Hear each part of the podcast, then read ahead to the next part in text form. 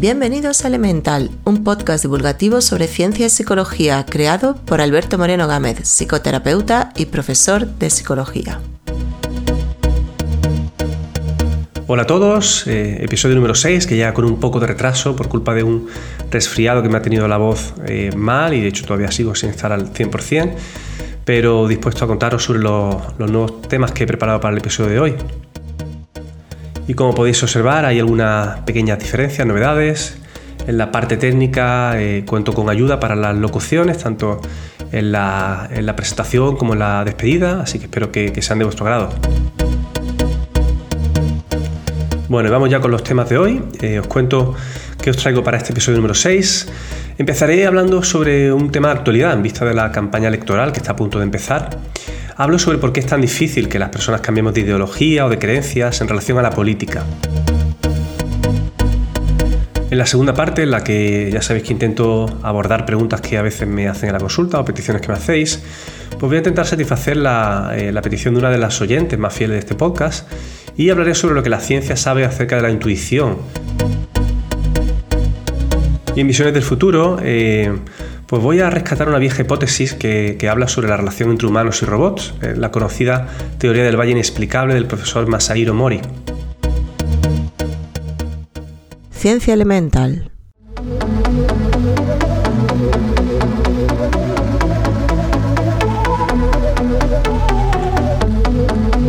En general, los seres humanos mostramos serias dificultades para cambiar de opinión o modificar nuestras creencias y especialmente parece que nos cuesta mucho más cuando se trata de cuestiones políticas.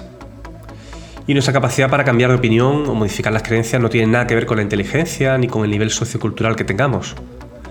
Cuando hablo de creencias políticas, no solo me refiero a qué partido pensamos votar, sino a todo lo que se entiende por cuestiones políticas.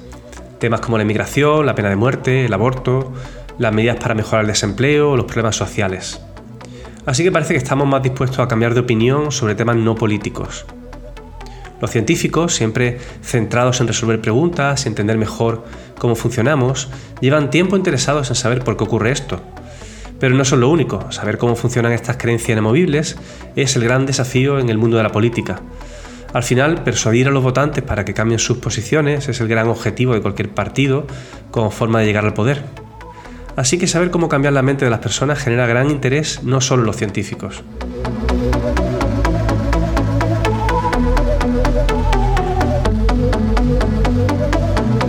Los psicólogos han estado dando vueltas alrededor de una posible razón por la cual las creencias políticas resultan tan intocables. Y la idea a la que algunos han llegado es que nuestra identidad política está muy relacionada y vinculada con nuestra propia identidad personal. Esto implica que en muchas ocasiones, eh, si sentimos que atacan nuestras creencias políticas, sentimos que nos atacan a nosotros como personas también. Sabemos que cuando percibimos una amenaza física activamos mecanismos de huida o de lucha y de la misma forma ocurre cuando percibimos una amenaza a nuestra identidad personal. Nuestro cerebro está construido para protegernos. Jonas Kaplan, psicólogo de la Universidad del Sur de California, defiende en este sentido que la principal responsabilidad del cerebro es cuidar el cuerpo, protegerlo, y plantea que el yo psicológico es la extensión del cerebro en esa tarea de protección Así que cuando nuestro yo se siente atacado, nuestro cerebro activa las mismas defensas que tiene para proteger el cuerpo. Hace poco Kaplan ha encontrado más evidencia de que tendemos a tomar los ataques políticos como algo personal. En un estudio publicado en 2016 en Scientific Reports, él y sus colaboradores tomaron a 40 sujetos experimentales con convicciones profundas y un posicionamiento claro en relación a temas políticos. Los colocaron en un escáner de resonancia magnética funcional y comenzaron a cuestionar sus creencias. Luego observaron qué parte de los cerebros de los participantes se iluminaron, o sea, mostraban más, actividad. Su conclusión, eh, cuando los participantes fueron desafiados en sus creencias sólidas, hubo más activación en las partes del cerebro que se cree que se corresponden con la identidad propia y las emociones negativas. El estudio tiene algunas limitaciones metodológicas, pero es una nueva evidencia de estos argumentos, que confundimos los desafíos ideológicos con insultos personales. Entonces, eh, pensando en cómo aplicar estas ideas para cambiar las mentes, parece que necesitamos separar las opiniones de las identidades, y esto es algo que resulta especialmente difícil con la política. Os cuento un poco más sobre el experimento que llevó a cabo Kaplan, pero antes comentar que en la investigación participó también Sam Harris, que es un conocido neurocientífico y autor de varios libros superventas, que cuenta también, por cierto, con un podcast llamado Making Sense, en el que habla sobre todo acerca de neurociencias y que es muy recomendable. Bueno, y la pregunta del estudio fue la siguiente. ¿Qué sucede en el cerebro en el momento en que nos enfrentamos a un argumento que va en contra de nuestra propia identidad política? Pues eh, para responder a esta pregunta crearon un experimento en el que querían entender lo que sucede en el cerebro cuando nos resistimos a cambiar de opinión. A los participantes se les mostró una serie de declaraciones eh, con las que estarían de acuerdo, ya que conocían previamente las convicciones políticas de los participantes. Como por ejemplo, eh, los Estados Unidos deberían reducir su presupuesto militar. A continuación, los investigadores plantearon contraargumentos del tipo Rusia tiene casi el doble de armas nucleares activas que Estados Unidos. Los argumentos en contra como este no eran todo hechos reales, se exageraron o se fabricaron para que fueran desafiantes a las creencias previas de los sujetos experimentales, sin importar si algunos sabían que había afirmaciones falsas. Se pretendía también estudiar la capacidad para mostrarse escéptico, algo que forma parte del fenómeno del cambio de creencias también. A los participantes también se les mostraron afirmaciones que no tenían relación con las creencias políticas, como por ejemplo Thomas Edison inventó la bombilla y Albert Einstein es generalmente reconocido como uno de los más grandes físicos de todos los tiempos. Y también se plantearon a continuación argumentos que ponían en duda esas afirmaciones, y de nuevo algunos argumentos fueron exagerados o fabricados por ellos. El objetivo de estos experimentos fue comparar las reacciones. Hubo una diferencia en la forma en que los cerebros de los participantes procesaron los desafíos a sus creencias políticas frente a algo presumiblemente menos emocional como las afirmaciones sobre Edison o Einstein. La respuesta es que sí, había diferencias. En concreto, Kaplan y Harris vieron que los argumentos políticos provocaban mayor activación de la llamada red neuronal por defecto, que son un conjunto de estructuras cerebrales que actúan cuando estamos en modo reposo, será algo así como el ralentí del cerebro. También se suele explicar que, esta red es algo así como el mundo interno que tenemos al margen de los estímulos que vienen de fuera. El estudio también encontró una mayor activación neuronal eh, en la amígdala, que es una región del cerebro que se correlaciona con las emociones negativas. Bueno, y básicamente los resultados sugieren que en los cerebros de los participantes se activaron las mismas regiones que se activan cuando pensamos acerca de nuestra identidad y cuando nos sentimos amenazados. Es probable que sean estos circuitos neuronales los que planteen esa, eh, esta dificultad para cambiar creencias y opiniones acerca de cuestiones políticas. Estos resultados se plasmaron también en un cuestionario. El grado en que los participantes cambiaban de opinión dependió de si el tema era político o neutro. Es mucho más fácil cambiar de opinión sobre los logros de Thomas Edison que sobre temas como el aborto, el matrimonio entre personas del mismo sexo y la inmigración, donde en general las personas no renuncian tan fácilmente a sus creencias. A pesar de estas conclusiones aparentemente simples, hay muchas cosas que no están claras. Eh, los neurocientíficos no saben con precisión qué hace la red neuronal por defecto es probable que sirva para muchas funciones a la vez y no solo eh, para proteger las creencias más sólidas que tenemos o aquellas que tienen un componente emocional asociado. Lo que nos lleva a un problema con mucho estudio de neurociencia, eh, que es fácil ver qué áreas del cerebro se iluminan durante una tarea, pero es mucho más difícil concluir con claridad qué están haciendo exactamente esas áreas del cerebro. Pero este estudio es una prueba de que esta red está involucrada cuando se trata de eh, pensar acerca de creencias consolidadas como las creencias políticas. Algunas conclusiones que saco, eh, que el cerebro procesa información políticamente cargada de manera diferente, eh, seguramente más emocional, que procesa hechos más mundanos, más cotidianos. Esto explica en parte por qué cuando intentamos debatir con alguien sobre un tema político, los intentos de corregir la desinformación pueden ser en realidad contraproducentes por completo, dejando a las personas más convencidas todavía de sus convicciones previas. Y tengo que añadir también que los temas políticos no son los únicos en los que nos bloqueamos con frecuencia. La religión es otro buen ejemplo, o incluso todos los fanatismos a los que nos agarramos a veces las personas, que pueden ser pues, defender a tu equipo de fútbol o las rivalidades típicas entre ciudades o autonomía o incluso países. De hecho, Kaplan y Harris también tienen trabajos anteriores a este en el que investigan sobre creencias religiosas, encontrando los mismos resultados, activación de zonas cerebrales relacionadas con identidad personal y también zonas emocionales. En resumen, somos muy resistentes a cambiar todas aquellas creencias, yo diría que también valores o principios, que nos definen y que son parte de nuestra identidad, de lo que somos. Y esto tiene un cierto sentido, no sería buena idea que fuéramos demasiado volubles o cambiantes en todos estos significados que actúan de guía o brújula en nuestras vidas y que nos permiten hacer juicios de valor y tomar decisiones. A pesar de esto, las creencias de las personas, incluso las políticas, pueden cambiar si hacemos ver que una cosa es lo que somos y otra diferente las creencias que podemos tener en relación a cualquier tema. Cuando conseguimos hacer esa separación, se neutraliza en parte la reacción defensiva al no sentirse como un ataque a la integridad de la persona. Preguntas y respuestas.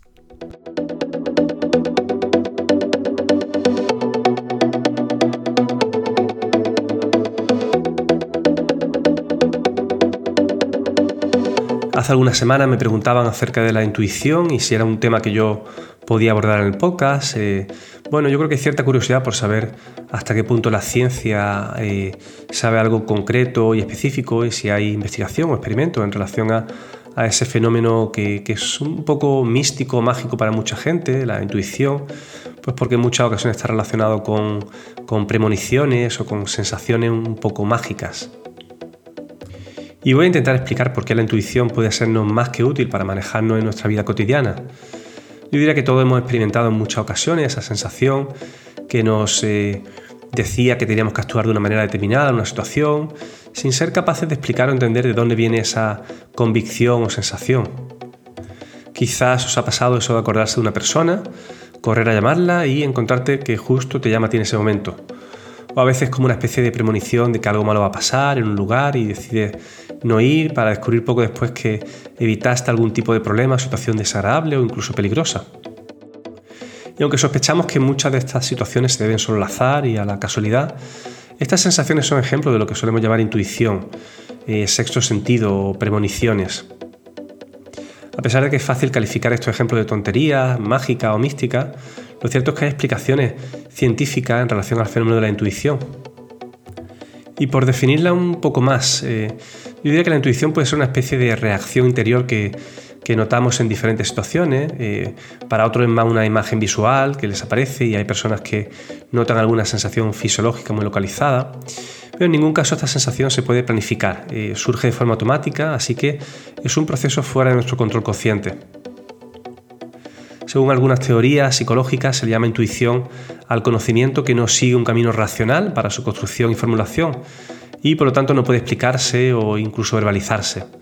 Entonces la persona puede relacionar ese conocimiento, información con experiencias previas, pero por lo general es incapaz de explicar por qué llega a una determinada conclusión o decisión.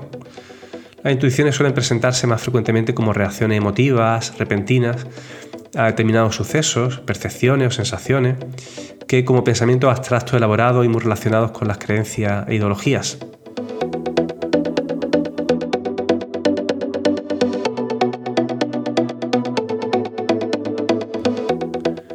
La intuición es un fenómeno muy poco estudiado todavía y hay pocas investigaciones al respecto. Sobre todo los estudios se han focalizado mucho en ver qué función tienen en nuestras relaciones personales, también en cuestiones de supervivencia y cómo nos ayuda a tomar decisiones de una manera inmediata. Y en general el enfoque que, se aborda siempre en relación a la intuición es eh, ver de qué manera nos ayuda a tomar decisiones rápidas y, cómo actúa como una especie de guía inconsciente. En cuanto a las relaciones personales, uno de los eh, elementos que más ha estudiado es eh, en qué sentido la intuición nos da información rápida, inmediata, eh, poco consciente acerca de una persona que acabamos de conocer, sobre todo en el sentido de si debemos fiarnos o no de esa persona. Cuando hay poca información, cuando eh, nos enfrentamos a una situación nueva, la intuición muchas veces juega un papel importante. Es una guía donde no hay guía, donde no hay experiencia previa, ni hay una, creencia acerca de lo que esperamos en esa situación. Parece que juega un papel especialmente importante en las relaciones eh, amorosas, en las relaciones de pareja. Bueno, hay ese tipo de información enfrentada, puede que haya una persona que nos atraiga, pero eh, tengamos la intuición de que no va a ser buena idea, de que no vamos a encajar, eh, de que hay algo que nos genera algún tipo de miedo o resistencia. Y por supuesto ocurre también en el sentido contrario, puede que nuestra parte más racional nos diga que, no, es, no, es, buena idea acercarse a una persona o comenzar una relación, sin embargo, hay una, parte intuitiva que nos empuje y que nos diga que tal vez sí que pueda merecer la pena. Aunque no está nada clara la relación exacta entre impulsividad e intuición, sí que en general podemos entender que eh, personas que toman más decisiones de forma impulsiva utilizan más como guía la, intuición. Y hay que decir de todas formas que la intuición, que, suele ser una sensación que inmediata, que viene de forma inesperada, como decía antes, tiene a veces su utilidad y, muy importante para tomar decisiones que, en las que no podemos analizar y reflexionar. Eh, y la intuición actúa como de motor, de empuje para eh, bueno, tomar una decisión que nos pueda ayudar. Hay una autora muy conocida, Amy Baylor, que eh, es directora de la Fundación Nacional de Ciencia en Estados Unidos, que publicó un artículo en 2001 que ha sido citado permanentemente en los últimos años. Lo más interesante es que plantea una diferencia, eh, plantea que hay dos tipos de intuición, una intuición madura y otra inmadura. Lo que plantea en relación a la intuición inmadura, que dice que es la, que se encuentra con más frecuencia y es la situación típica en la que una persona se enfrenta a una tarea nueva, en la que no tiene conocimientos previos y bueno, no hay apenas interferencia de, la, de la parte más reflexiva, analítica por la experiencia, por el aprendizaje anterior y ahí la intuición digamos que tiene más fuerza y que como que fluye más ese tipo de, de autoconocimiento, de bueno, dejarse llevar por una parte menos racional. Y la intuición madura, eh, que plantea que es mucho más infrecuente, sobre todo aparece en sujetos que son expertos en alguna tipo, algún tipo de tarea en concreto eh, y que ya tienen bastante conocimiento sobre ese, sobre ese desempeño. Lo interesante que ella plantea es que eh, piensa que la intuición aparece de manera diferente en cada persona y que depende mucho en qué tipo de tarea que estemos desempeñando, si tenemos, como digo, conocimientos previos o no, para que la interpretemos de una forma o de otra, para que respondamos ante esa intuición o incluso para que la tengamos en cuenta o no. Tiene sentido pensar que hay situaciones que son muy novedosas, en las que no tenemos pues eso, un marco de referencia previo, no tenemos una idea de qué puede ocurrir ni cómo actuar y ahí tal vez la intuición juega un papel más importante no tanto así cuando ya tenemos todo ese bagaje y tenemos ese conocimiento en el que tal vez la intuición juega un papel más secundario. Otro interesante es eh, pensar que la intuición madura no necesariamente lleva a tomar decisiones de forma rápida y, de forma impulsiva, sino más bien a eh, pararse en alguna cuestión en concreto y ahondar, investigar un poco más sobre eso. En este caso, sobre todo, lo que se considera es que la intuición suma, eh, suma a otro tipo de variables como la experiencia previa o nuestras creencias o el análisis racional que podamos hacer de esa situación. Os cuento un experimento que plantearon hace un, par de años, tres años, en 2016, en la Universidad del Sur de Gales. Un grupo de investigadores, eh, a la cabeza eh, Galán Lufijanto, en el que emplearon una técnica novedosa para comprobar eh, cuánto influía la intuición en la toma de decisiones. Y para medir la intuición, los investigadores diseñaron un experimento en el que los participantes eh, fueron expuestos a imágenes emocionales, eh, sin que ellos fueran conscientes, a la vez que intentaban hacer tomar decisiones con precisión. Y en uno de los experimentos los sujetos veían en, una pantalla una nube hecha con pequeños puntitos eh, y tenían que decidir si iba hacia la izquierda o hacia la derecha, eh, cuál era el movimiento que seguía, pero la pantalla se veía pues con bastante nieve, no, se veía con claridad. Y mientras tomaban estas decisiones, tenían que decidir, hacia qué dirección iba la nube, eh, también se les presentaba en otro de los ojos eh, fotografías con carga emocional, ¿eh? para lo cual utilizaron una técnica llamada supresión por flash, con la idea sobre todo de que no fueran conscientes de que la estaban viendo. Así que tenían una tarea muy concreta que, hacer, eh, decidir hacia qué dirección iba la nube que veían en la pantalla, pero en el otro ojo básicamente se les bombardeaban con imágenes enmascaradas que para ellos eran invisibles, no podían ser conscientes que la estaban viendo. Y las imágenes estaban cargadas emocionalmente, algunas de manera positiva y otras negativas. Por ejemplo, veían cachorritos eh, muy adorables, y, pero también veían serpientes que estaban a punto de atacar. Lo que hicieron fue asociar el tipo de imagen, positiva o negativa, con la dirección de la nube de puntos que estaban viendo y que tenían que decidir eh, y acertar hacia dónde iba ese movimiento. Comparando grupos en el experimento, lo que vieron sistemáticamente es que aquellos sujetos que tenían esa información visual, eh, inconsciente, eh, ese tipo de imágenes positivas y negativas, tomaban mejores decisiones, sobre todo decisiones más precisas acerca de la dirección en la que iba la nube. Así que parece que fue un factor que ayudó, en este caso un factor que ellos relacionan los autores más con la intuición. yo diría que al menos sí que aportan evidencias de que el cerebro está utilizando estas imágenes eh, y procesándolas que no veían de forma consciente para mejorar su eh, toma de decisiones en esta tarea. Otro hallazgo interesante, una especie de correlación que también encontraron en el estudio, es que con el tiempo, con la práctica, parece que eh, este mecanismo intuitivo podía mejorarse y hacía que tuvieran mejores resultados. En otro experimento de los mismos autores, lo que hicieron fue monitorizar y registrar la conductancia de la piel de, los sujetos experimentales. Sabemos que la, conductancia de la piel es un indicador de eh, activación fisiológica. Em, y esto lo hicieron mientras tomaban las decisiones acerca de eh, las nubes eh, que tenían que decidir en qué dirección iban. Y lo interesante es que parece que la conductancia de la piel predecía este comportamiento intuitivo, a pesar de que ellos no fueran conscientes de que estaban viendo esas imágenes que le estaban ayudando a tomar mejores decisiones y más precisas sobre el tema de las nubes. Bueno, aunque estos experimentos eh, a veces resulten un poco eh, ajenos al mundo real y puedan parecer demasiado básicos, son un primer paso para medir eh, la intuición de una forma algo más objetiva. Y el hecho de saber cómo aplicamos de una forma inconsciente ciertos aprendizajes para tomar mejores decisiones puede ser algo que genere mucha, mucha ventaja a la hora de aprender alguna tarea nueva o en un puesto de trabajo, por ejemplo.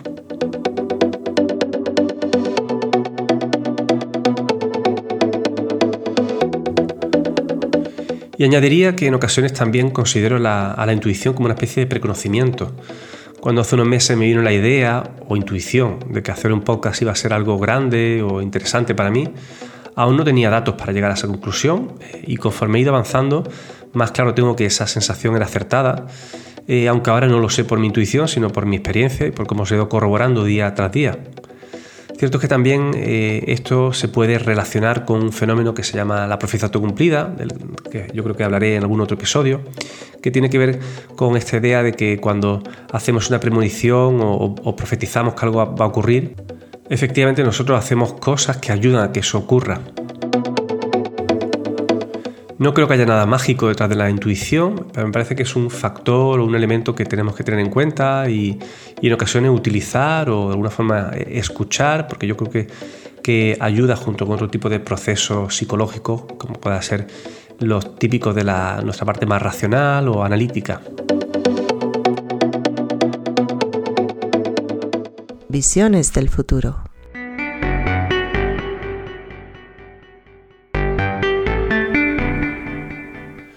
Los robots generan todo tipo de miedo en los humanos. Desde hace algún tiempo las máquinas nos hacen la vida más cómoda y permiten todo tipo de avances tecnológicos, aunque para muchos eso significa algo negativo. Eh, nos están sustituyendo muchos trabajos y, y están desplazando la mano de obra tradicional.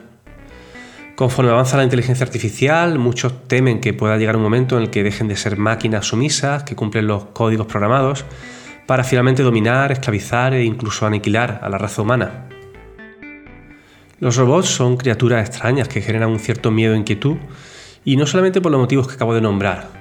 Esta reacción de desconfianza, miedo e inquietud hacia los robots empezó a estudiarla en los años 70 del siglo pasado el investigador japonés Masahiro Mori, quien propuso la teoría del Uncanny Valley, eh, en español lo han llamado la teoría del valle inexplicable o del valle misterioso o inquietante.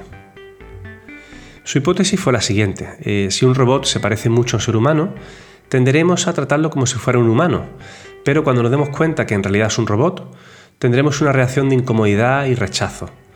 En ese momento entraremos en lo que Mori llama el valle inexplicable eh, y nuestra forma de comportarnos y reaccionar con el robot será más parecida a la que tendríamos interactuando con un zombie.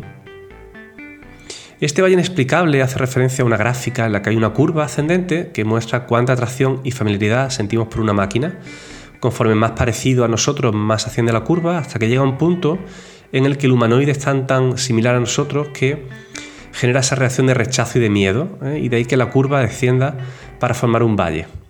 Cuando el robot es tan similar que es exactamente igual a una persona o es indetectable o indistinguible, eh, la, la, curva vuelve a subir a su máximo debido a que nos genera la familiaridad propia de cuando interactuamos con otra persona.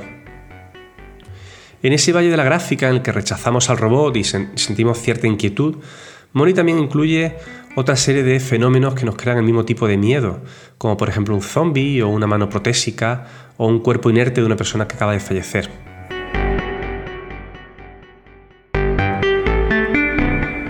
En definitiva, lo que plantea Mori es que un robot, o pensás también en juguetes que imitan animales, un perro, un gato de peluche, o una muñeca de trapo, un bebé de juguete, pues cuanto más familiar nos parezca y más rasgo humano nos recuerde, más atracción y familiaridad nos generará hasta llegar a ese punto en el que nos asustaremos como si estuviéramos frente a algo peligroso que nos pone en alerta. Muchos autores señalan la profunda ambigüedad que caracteriza la relación que uno puede tener con un robot, especialmente los muchos problemas de comunicación que representan para los humanos. Si desconfiamos de este tipo de máquinas humanoides, es principalmente porque no nos queda claro si tienen intenciones, si son peligrosas o si podemos fiarnos. Las relaciones humanas se basan esencialmente en la confianza. Necesitamos saber si alguien es de fiar o si nos puede engañar, traicionar o perjudicar de cualquier forma. En ese sentido, con los robots no tenemos referentes para saber si podemos fiarnos o no de una máquina que nos habla o que interacciona con nosotros. Voy a poner algunos ejemplos de este fenómeno del valle inexplicable, no directamente en nuestra todavía prácticamente inexistente relación con los robots, sino pensando en nuestra vida real. Las máquinas que menos atracción nos generan son los robots industriales que se usan en las fábricas. En la película de la Guerra de la Galaxia tenemos un ejemplo de robot que nos genera algo más de atracción por sus rasgos humanoides, eh, C3PO, eh, que habla y actúa en parte como un humano, pero su aspecto de metal y su cara robótica nos muestra que no es humano. Pensemos ahora en otros personajes de ficción que aparecen en películas y que están generados por ordenador. Las hermanas de Frozen o Bayana son buenos ejemplos. Aunque sus rasgos son claramente humanos, los animadores exageran sus expresiones para que no parezcan excesivamente realistas y no generen rechazo o repulsa. Y luego tenemos la película de Tom Hanks llamada El Expreso Polar, que estaba totalmente generada por ordenador, aunque simulaba ser una película con actores reales al ser extremadamente realista, pero no conseguir que los personajes fueran indistinguibles de personas reales, tuvo muchas críticas de personas eh, a las que le generaba inquietud o rechazo más que atracción o familiaridad. El personaje de Tom Hanks en esa película estaría en lo más bajo del valle de la gráfica. Hay muchos más ejemplos. Eh, reacciones parecidas ocurren en los museos de cera, a pesar de que son figuras estáticas y el efecto inquietante es mayor cuando hay movimiento. A pesar de que la teoría del profesor Mori tenga sentido, lo cierto es que hasta ahora no se ha podido verificar mediante experimentos de forma sistemática. Por este motivo nació el proyecto SciFine en la Universidad de Lorraine, en Francia, que comenzó en el año 2015, reuniendo filósofos, psicólogos y científicos de la computación para estudiar la relación entre cognición y comportamiento. La idea fue investigar las diferentes variables que intervienen en la interacción de un humano con un robot y especialmente saber más acerca del momento en el que llegamos a dotar a un robot de características humanas, atribuyéndole intenciones e inteligencia, lo que se llama antropoformizar a las máquinas. ¿Y cómo se ha estudiado este fenómeno? Pues utilizando una lámpara robótica, algo así como un flexo al estilo de, de la famosa lámpara utilizada por el estudio Pixar en sus películas de Disney. En la situación experimental las personas intentan comunicarse con la lámpara. Al principio las personas actúan con extrañeza, pues propia de la incertidumbre de no saber qué puede hacer esa máquina o de qué forma se puede interactuar. Una vez que se acostumbran a la extrañeza de la situación, eh, lo que ocurre es que observaron que con frecuencia muchas personas se acababan involucrando, hablando con la lámpara. En una de las tareas en las que a las personas se les invitaba a jugar con la lámpara, se les puede ver reaccionando a su movimiento y a veces comentando lo que está haciendo pues, con cierta normalidad. La desconfianza con frecuencia caracteriza los primeros momentos de nuestras relaciones con las máquinas. Y es que más allá de su apariencia, la mayoría de las personas no saben exactamente de qué están hechos los robots, eh, cuáles son sus funciones y cuáles podrían ser sus intenciones. El mundo de los robots parece demasiado lejano al nuestro. Pero lo interesante es que este sentimiento desaparece rápidamente. En los casos en los que no se huye o se evita el contacto con un robot, las personas generalmente buscan definir y establecer algo así como un marco para la comunicación. Eh, por lo general, las personas recurren a patrones existentes de comunicación, sobre todo los típicos que utilizamos cuando se habla con una mascota. Se han hecho muchos experimentos más para comprobar la teoría del profesor Mori e incluso se ha intentado generar modelos matemáticos para predecir el efecto. Y como decía antes, el fenómeno no aparece en todos los estudios que se han realizado y cuando aparece lo hace con diferente intensidad. Por ejemplo, en una investigación encontraron que somos mejores distinguiendo un humano real de un artificial cuando solo miramos a los ojos, comparado con mirar solo la nariz o la boca, algo que indica que replicar los ojos humanos es un factor importante para crear robots indistinguibles de nosotros. En otros experimentos lo que se observa es que suele generar más rechazo y miedo pensar que un humanoide robot es capaz de tener una especie de mente propia para pensar y sentir.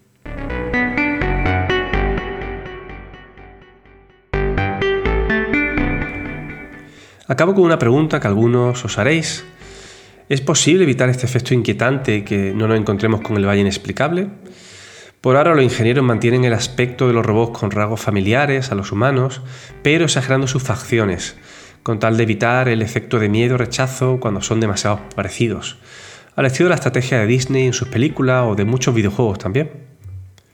Algunos autores afirman que el valle inexplicable es un muro insuperable y que conforme la tecnología avanza y se crean prototipos de humanos artificiales más parecidos a nosotros, más mejorarán nuestras habilidades para detectar si es un robot o un ser humano.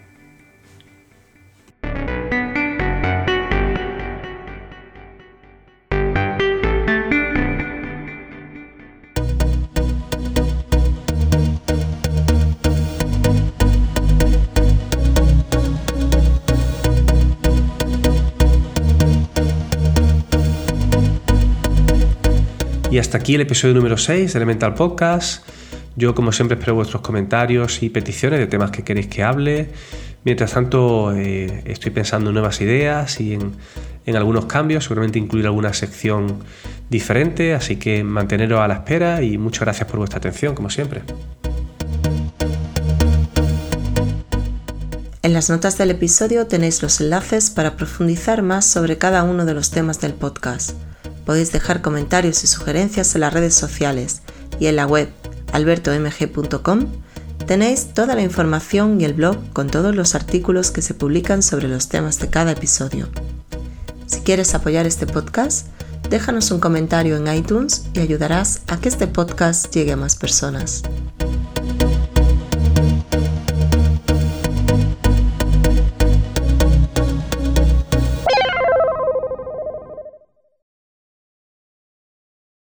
Y especialmente parece que nos cuesta mucho más cuando se trata, se trata, atribuyéndole intenciones e inteligencia, lo que se llama antropor,